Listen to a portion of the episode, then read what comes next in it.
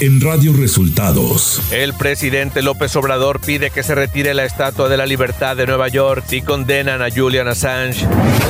El Washington Post y Reporteros Sin Fronteras condenan asesinatos de periodistas en México. Los ingresos tributarios crecieron 2.7% este año, informa el SAT en la celebración de su aniversario 25. Esto y más en las noticias de hoy. Este es un resumen de noticias de Radio Resultados.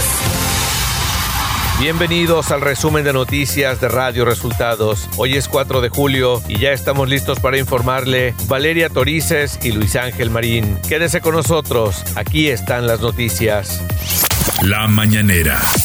En la conferencia de prensa de este lunes, el presidente Andrés Manuel López Obrador consideró que si Julian Assange es extraditado a Estados Unidos y condenado en ese país a la pena máxima, se deberá iniciar una campaña para desmontar la Estatua de la Libertad de Nueva York. Si lo llevan a Estados Unidos y lo condenan a pena máxima y a morir en prisión, hay que empezar la campaña de que se desmonte la Estatua de la Libertad que entregaron los franceses y que está en Nueva York, porque ya no eh, es símbolo de libertad. Y respecto a la polémica surgida en los últimos días entre los sacerdotes y la estrategia de seguridad, el presidente López Obrador señaló lo siguiente. Los adversarios nuestros, como no han podido imponerse, ahora están queriendo que nosotros entremos a una polémica con las iglesias. No, hablando de lo mismo, amor y paz. El titular del Ejecutivo prometió que terminarán de construir el tren Maya y que será inaugurado el próximo año, ya que se trata de un asunto de Estado. Claro que vamos a inaugurar el tren Maya. Es un asunto de Estado. No es posible que un grupo de intereses creados corruptos le causen daño al pueblo y a la nación. López Obrador anunció que el presidente de Estados Unidos, Joe Biden, y el primer ministro de Canadá, Justin Trudeau, realizarán una visita a México en noviembre para hablar sobre el TEMEC. Tenemos una cumbre para tratar los asuntos del de, eh, acuerdo comercial, del tratado, en noviembre en México. Viene el primer ministro Trudeau y viene el presidente Biden. En la conferencia de prensa de este lunes, el presidente hizo un reconocimiento al trabajo que realiza el Servicio de Administración Tributaria SAT, el cual cumple 25 años. Quiero destacar primero que se ha cumplido con el compromiso de no aumentar impuestos desde que llegamos. Quiero también eh, dar a conocer al pueblo de México que se terminó con la práctica de la evasión fiscal y sobre todo de la condonación de los impuestos.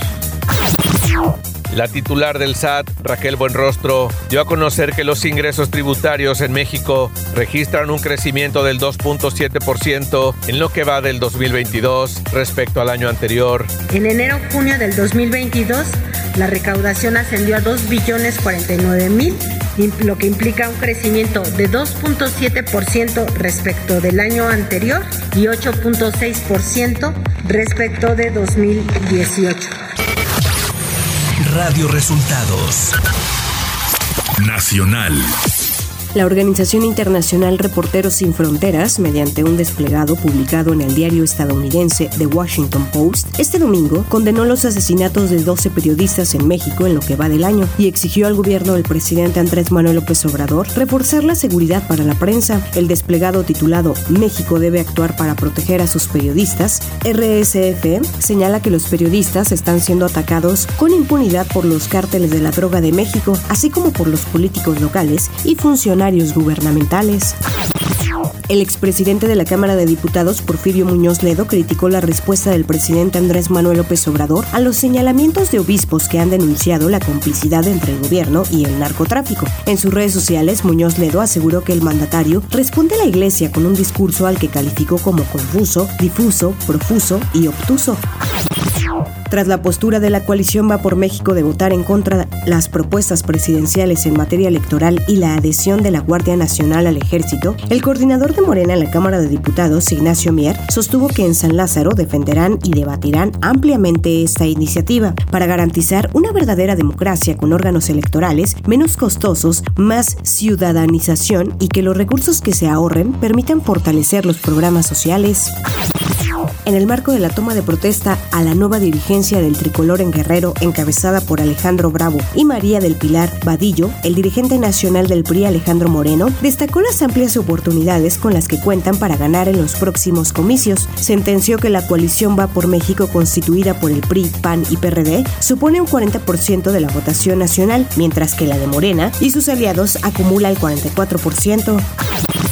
El secretario de Seguridad Nacional de Estados Unidos, Alejandro Mayorkas, dijo que hay que esperar a que llegue el fallo de un juzgado de distrito que emitió medida cautelar que impide que el gobierno de Joe Biden termine con el programa Quédate en México, por lo que seguirá vigente varias semanas. El secretario de Gobernación Adán Augusto López Hernández dio positivo a una prueba de COVID-19, por lo que continuará con sus actividades como titular de la dependencia federal a distancia. Economía. Analistas del Banco de México avisoran un crecimiento anual de 1.1% en el segundo cuarto del año, por debajo del 1.8% reportado en el primer trimestre. Y es que la economía mexicana moderó su crecimiento en el segundo trimestre, lo que apunta a una pérdida de dinamismo en la segunda mitad del año, que se extendería hasta 2023. Esto debido a la desaceleración económica mundial, una mayor inflación y alzas de tasas de interés. Clima. Hoy el huracán Bonnie se desplazará paralelo a las costas de Guerrero y Oaxaca. Sus extensas bandas nubosas en interacción con dos canales de baja presión sobre el oriente, sureste y centro del país propiciarán lluvias puntuales intensas en regiones de Chiapas, Guerrero, Michoacán, Oaxaca y Veracruz, muy fuertes en zonas de Puebla y, fuertes en áreas del Estado de México, Morelos y Tabasco, así como rachas de viento de 70 a 90 kilómetros por hora y oleaje de 3 a 5 metros de altura en las costas de Oaxaca y Guerrero. Ciudad de México. El abogado Teófilo Benítez Granados obtuvo del Poder Judicial la orden para que la Fiscalía General de Justicia de la Ciudad de México cite a la ex titular del sistema de transporte colectivo Metro, Florencia Serranía, a más de un año del colapso de la línea 12 del Metro. Florencia Serranía tendrá que comparecer ante el Ministerio Público sobre los hechos ocurridos el 3 de mayo del 2021 y detallar el cúmulo de información que posee en torno a la operatividad y mantenimiento de la línea dorada. Autoridades de la Ciudad de México confirmaron la muerte del empleado de un estacionamiento en la colonia centro de la capital del país, luego de que cayera junto al vehículo. Al intentar bajar la unidad para entregarla al propietario, hizo un mal movimiento y la unidad cayó desde el segundo piso en las calles Isabela Católica y 5 de Mayo. Información de los estados. El pasado viernes falleció en el Hospital General de Ciudad Victoria, Tamaulipas, Cintia de la Cruz Martínez, hija del periodista Antonio de la Cruz, asesinado el pasado miércoles, informó en su cuenta de Twitter el periódico Expreso de Ciudad Victoria, para el que trabajó el comunicador por más de 20 años. Siete miembros de una familia fueron asesinados dentro de su domicilio en Boca del Río Veracruz la noche de este domingo, confirmó la Fiscalía del Estado. Los hechos ocurrieron en la colonia Primero de Mayo, poco antes de la medianoche del domingo. Entre las víctimas se encuentra un menor de edad.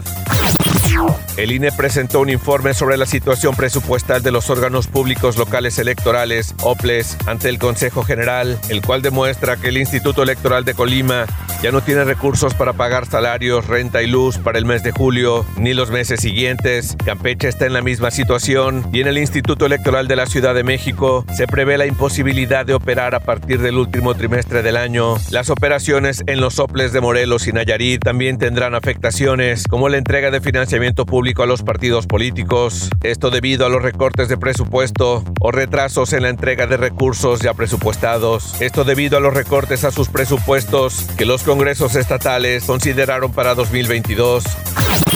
La diócesis de San Cristóbal de las Casas dio a conocer que el sacerdote indígena Sotzil, Marcelo Pérez, tiene una orden de aprehensión como resultado del acompañamiento que ha hecho a pueblos y comunidades que denuncian y enfrentan a grupos criminales. Se dio a conocer que la Fiscalía contra la Desaparición Forzada de Personas y la cometida por particulares giró una orden de aprehensión contra el sacerdote Marcelo Pérez por la desaparición de 21 personas en Panteló, Chiapas. El dirigente del PRI en el Estado de México, Eric Sevilla Montes de Oca, expresó a sus aliados PAN y PRD que están abiertos a la propuesta que han hecho en la última semana a fin de concretar la Alianza Va por México para la elección a gobernador de la entidad mexiquense. Radio Resultados Internacional. El secretario de Seguridad Nacional de Estados Unidos, Alejandro Mayorkas, advirtió a los migrantes que no emprendan el peligroso viaje para cruzar la frontera entre Estados Unidos y México, después de que 53 migrantes murieran en un sofocante semirremolque en San Antonio la semana pasada, en lo que lo calificó como el incidente de contrabando de personas más mortífero de la historia de Estados Unidos. Hemos dicho repetidamente y seguimos advirtiendo a la gente que no haga el peligroso viaje, dijo Mayorkas a CBS News en una entrevista. El ministro ruso de Defensa, Sergei Shoigu, informó este domingo al presidente Vladimir Putin de la liberación de la región de Lugansk en el Donbass ucraniano. Según un comunicado de su departamento difundido en Telegram, como resultado de operaciones militares exitosas, las Fuerzas Armadas de la Federación Rusa, junto con unidades de la Milicia Popular de la República Popular de Lugansk, han establecido el control total sobre la ciudad de Lysychansk y un número de localidades cercanas. El presidente francés Emmanuel Macron remodeló este lunes su gobierno después de haber perdido la mayoría absoluta en las legislativas de junio. En la remodelación se incluye la salida del ministro de Solidaridad y de Personas Discapacitadas, Damien Abad, que está acusado de violencia sexual y que ha sustituido por Jean-Christophe Combe. Abandonan el Ejecutivo las tres ministras de Sanidad, de la Transición Energética y del Mar, que no fueron elegidas en las legislativas del mes de junio. Esta remodelación marca en la práctica el inicio del segundo mandato del presidente. Al menos tres personas murieron y varias resultaron heridas tras un tiroteo masivo ocurrido este domingo en Copenhague, la capital de Dinamarca. De acuerdo con el reporte de la policía que no especificó el total de heridos, tres de ellos se encuentran en estado crítico. Hay numerosos heridos y lo que también sabemos ahora es que hay varios muertos, dijo a periodistas el jefe de policía de Copenhague, Soren Thomason, quien informó que un joven danés de 22 años fue arrestado en relación con el ataque y de acuerdo con el reporte inicial, aunque el motivo no estaba claro, no descartó que se trate de un acto de terrorismo. Tecnología. Meta está trabajando en una nueva opción para que todos los videos que se publiquen en Instagram se conviertan en Reels, una herramienta a la que ya están teniendo acceso muchos usuarios. Instagram busca impulsar el formato Reels para competir directamente con TikTok. Espectáculos.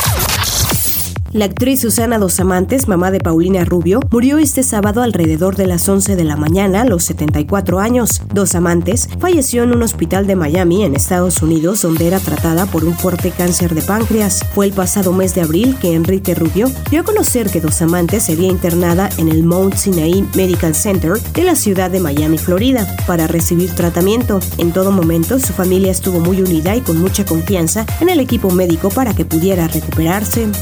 you La policía de Puerto Rico confirmó este sábado mediante un comunicado de prensa que se encuentra en el proceso de diligenciar una orden de protección al amparo de la Ley 54 por violencia doméstica expedida contra Ricky Martin. El artista negó las alegaciones que llevaron a la orden, según las autoridades, tras una solicitud ex parte y que por ser un caso bajo la Ley 54, la policía no da a conocer el nombre de la persona que solicitó, pero trascendió que supuestamente es su sobrino quien solicitó la orden ante las autoridades por presunta violencia. Deportes. El piloto mexicano Sergio Checo Pérez realizó una gran remontada en el Gran Premio de Gran Bretaña de la Fórmula 1 para terminar en la segunda posición, llegando después de Carlos Sainz Jr. y antes que el británico Lewis Hamilton. Lluvia de empates en la jornada 1 de la Apertura 2022 de la Liga MX. Chivas y Juárez empataron a cero goles, lo mismo que América y Atlas. Pumas y Tijuana igualaron carteles a un gol, mientras que Puebla le gana al Mazatlán 4 goles a 2. Cruz Azul derrota 3-2 a los Tigres, León 2-1 al Atlético de San Luis y Santos le mete 4-3 al Monterrey. El tenista serbio Novak Djokovic logró imponerse en cuatro sets al neerlandés Tim van Rijthoven, consiguiendo así su boleto a los cuartos de final del torneo de Wimbledon. Y hasta aquí las noticias en el resumen de Radio Resultados. Hemos informado para ustedes Valeria Torices y Luis Ángel Marín. Que tengan un excelente inicio de semana.